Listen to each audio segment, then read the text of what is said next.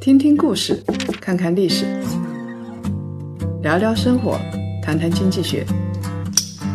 欢迎大家收听《谈谈》，大家好，我是叶檀。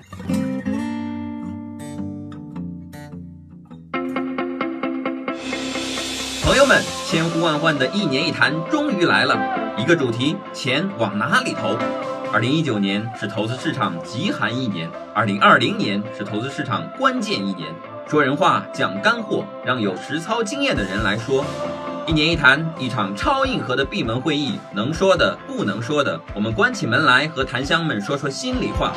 六位大咖两场分享，主论坛加番外场，尽在广州塔。二零二零，我们一起打场漂亮的翻身仗。门票仅剩一百八十九张，下手一定要快。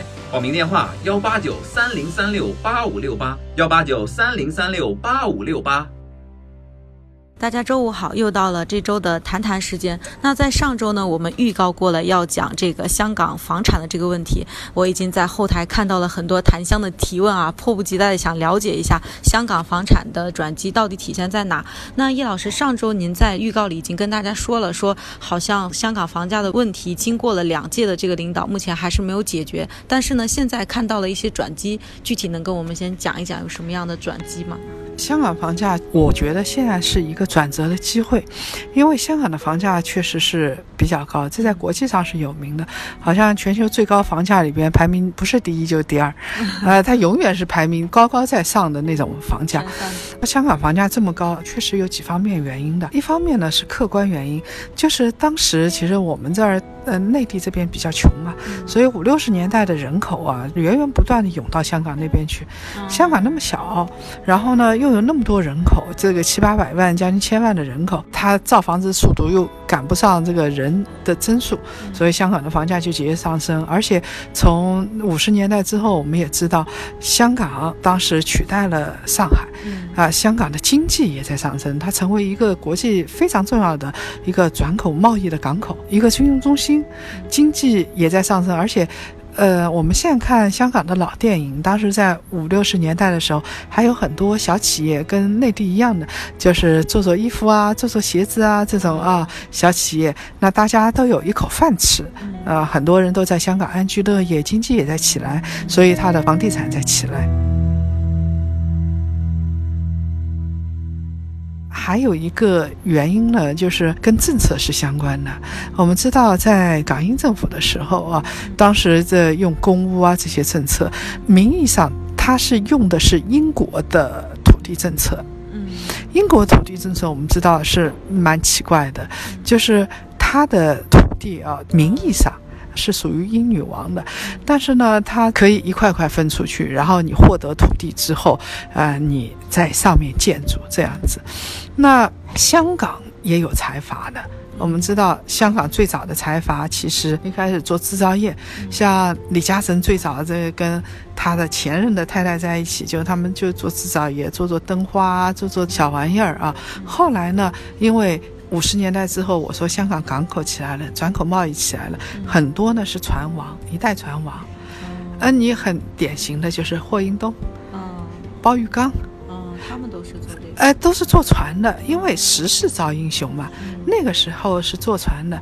我们知道这个有一个很漂亮的女星李嘉诚，她的公公是靠着航运起家的。这是五六十年代一直到八十年代都这样。它的港口的重要性，因为我们当时内地不开放嘛，有很多东西必须要通过香港来转，所以它这个东西就很重要。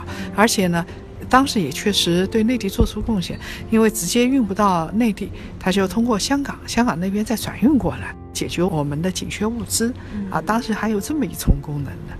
然后到了八十年代、九十年代，我们知道情况又发生了变化，当时的很多人就开始转型了。那么香港有几本电视剧很有名的，其实可以做参考，而且是黄金时代电视剧，那还是挺好看的。一个是《大时代》，嗯，啊，丁蟹啊这种，嗯，就是坐庄有多狠，嗯。反映的是股市的这种情况。嗯。那么还有是做房地产的，大家知道我是很少看电视剧的，但是那个《创世纪》我还是看过的。吴奇隆还真是一朵小鲜肉的时候、啊，那个时候，对对对，他讲的是那个几大家族这个做房地产是怎么起来的。然后我还看过那个香港的那个电影，就是讲那个香港那边的外围的这种农村的地方，那种村民是怎么捍卫自己的土地，怎么发大财的。啊，这种香港的电影跟电视剧是很多的。之所以这么受重视，说明这个香港到八九十年代啊，财富的集聚就逐渐逐渐的集聚到了房地产市场，嗯就是原来的老一辈的财阀逐渐消失或者逐渐转行，嗯从这个船王啊，从贸易啊。转到房地产，转到资本市场，转到股票市场上来了。嗯尤其是房地产，我们说香港房地产有四大家族嘛，其实像李嘉诚就其中的一家，大家都知道。然后呢，还有恒基啊，这个郑裕彤的郑氏的家族，对不对啊？还有一个李家啊，李兆基这些家族，觉得都是跟房地产有关的。房地产这么能够赚钱呢，也是跟土地政策有关。那我们知道香港一直在说地少人多嘛，后来的话，这个香港啊，要控制房地产价格，有一个很重要的措施就是多供地嘛。嗯，那但是这些家族呢，其实又把很多核心的地给拿了，嗯。政府呢就要去买地嗯。啊、或者是去填海。嗯。所以当时啊，香港很有意思，它很多东西都是填海形成的啊。像香港科大的雷鼎明教授就说，他是一个房地产专家，他就说这个香港啊，从一九八五年的时候到二零零五年的时候，二十年的时间啊，每年填海是一百九十公顷，所以对于香港来说，他如果一下推地推四十公顷，那是很大的事儿了。嗯啊，因为他以前填海一年也就填十九公顷，那么当时填的时候啊，到一九九七年到二零零三年，当时董建华上台，我们还记得那个香港刚回归不久，董建华他们家说一句啊，也是香港的财阀之一，就属于比较爱国的商人，他父亲也是做航运这一块的。那么，因为九七年是香港回归，然后董建华上任之后就提出来要建八万五公屋。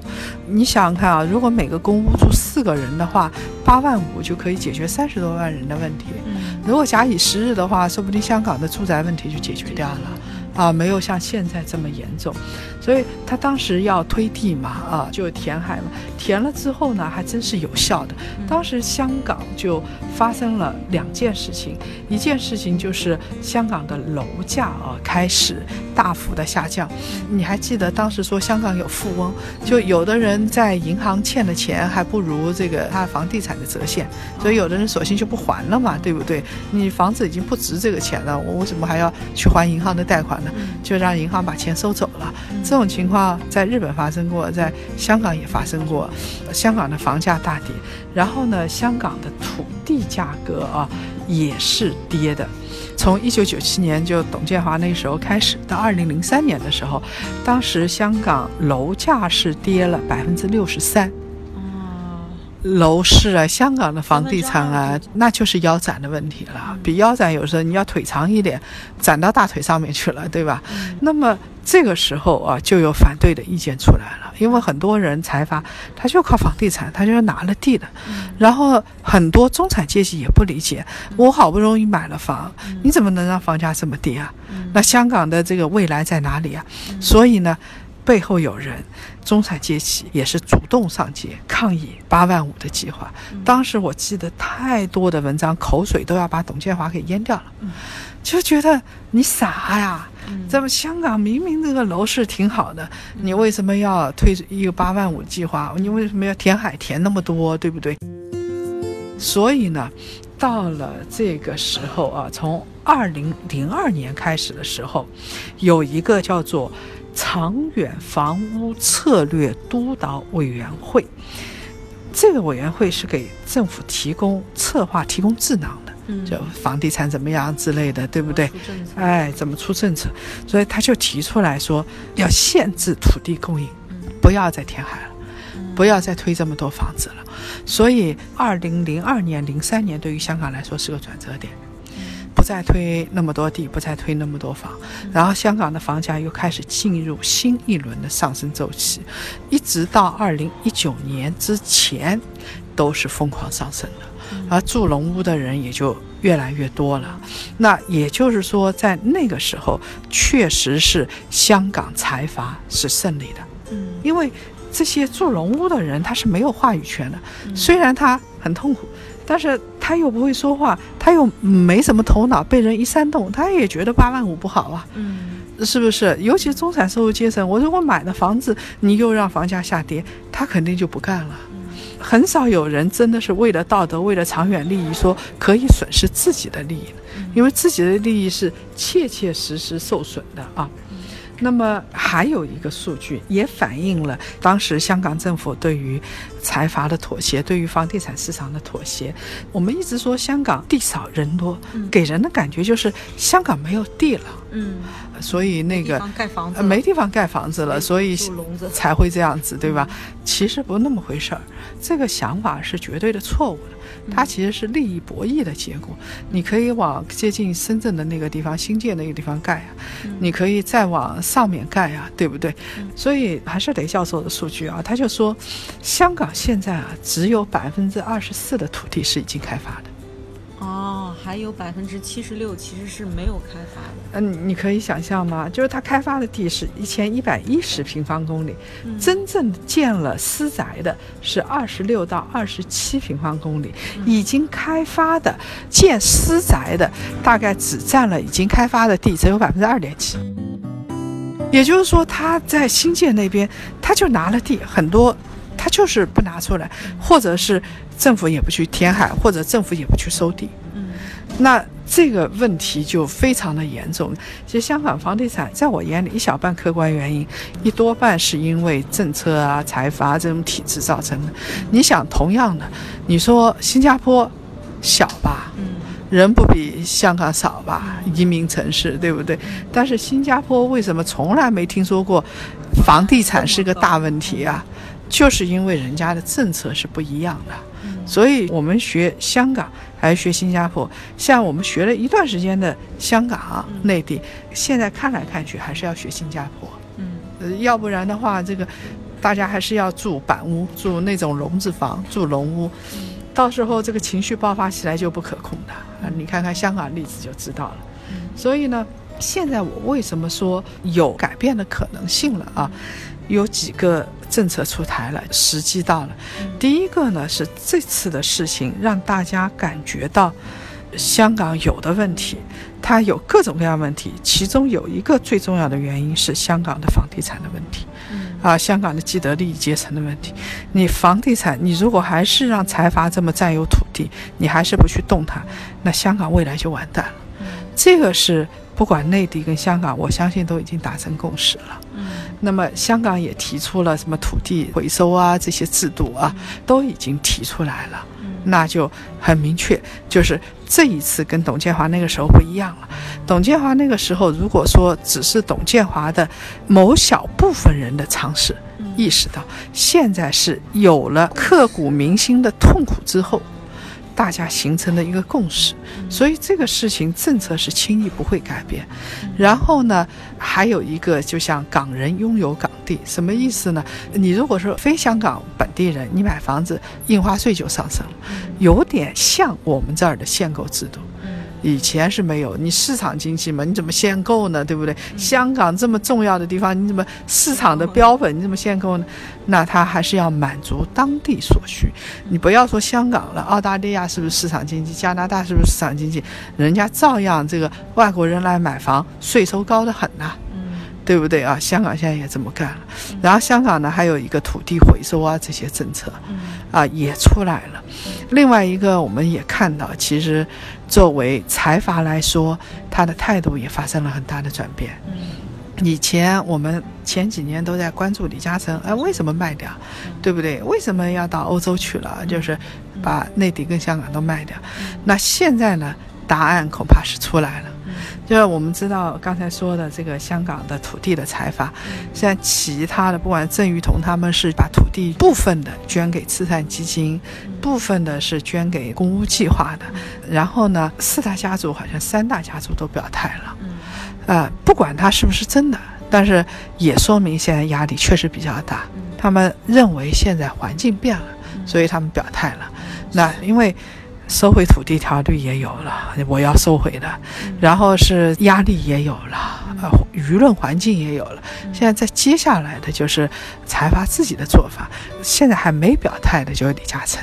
嗯，啊，李嘉诚确实是因为他第一资产确实转移了很多，第二呢，他也一直强调不要用道德来约束商人，因为他觉得他赚钱是理所应当的。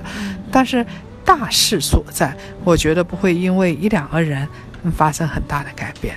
李嘉诚，反正他现在也移民出去了，对不对？资产也大部分出去了，所以他也影响不了这个大势。那其实刚才我们讲到整个的这个香港房价的这个转机，叶老师也给我们指了几条路子啊。第一条路子呢，它是通过港人有港地限购的这个政策来做第一步的这么一个推进。那第二步的话，通过回收土地以及各大家族的这种土地的捐赠或者说公屋计划来提高这个供给。所以的话，这个房价的话可能会有一些转机，大概是这样，对吧？基本上是这样子。再跟大家说一点细的，未来香港的房地产政策是怎么样的啊？因为我是很关注这个香港这个市场的。首先，你如果不是香港人的话，那你印花税就是三倍的啊。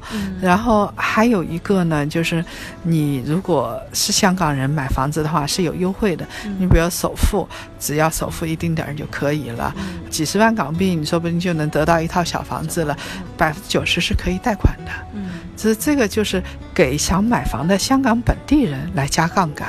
你说不定垫垫脚尖。用功一点，辛苦一点，你也就买得起房子了。这是一个。另外呢，就是收回土地条例也会增加土地供应。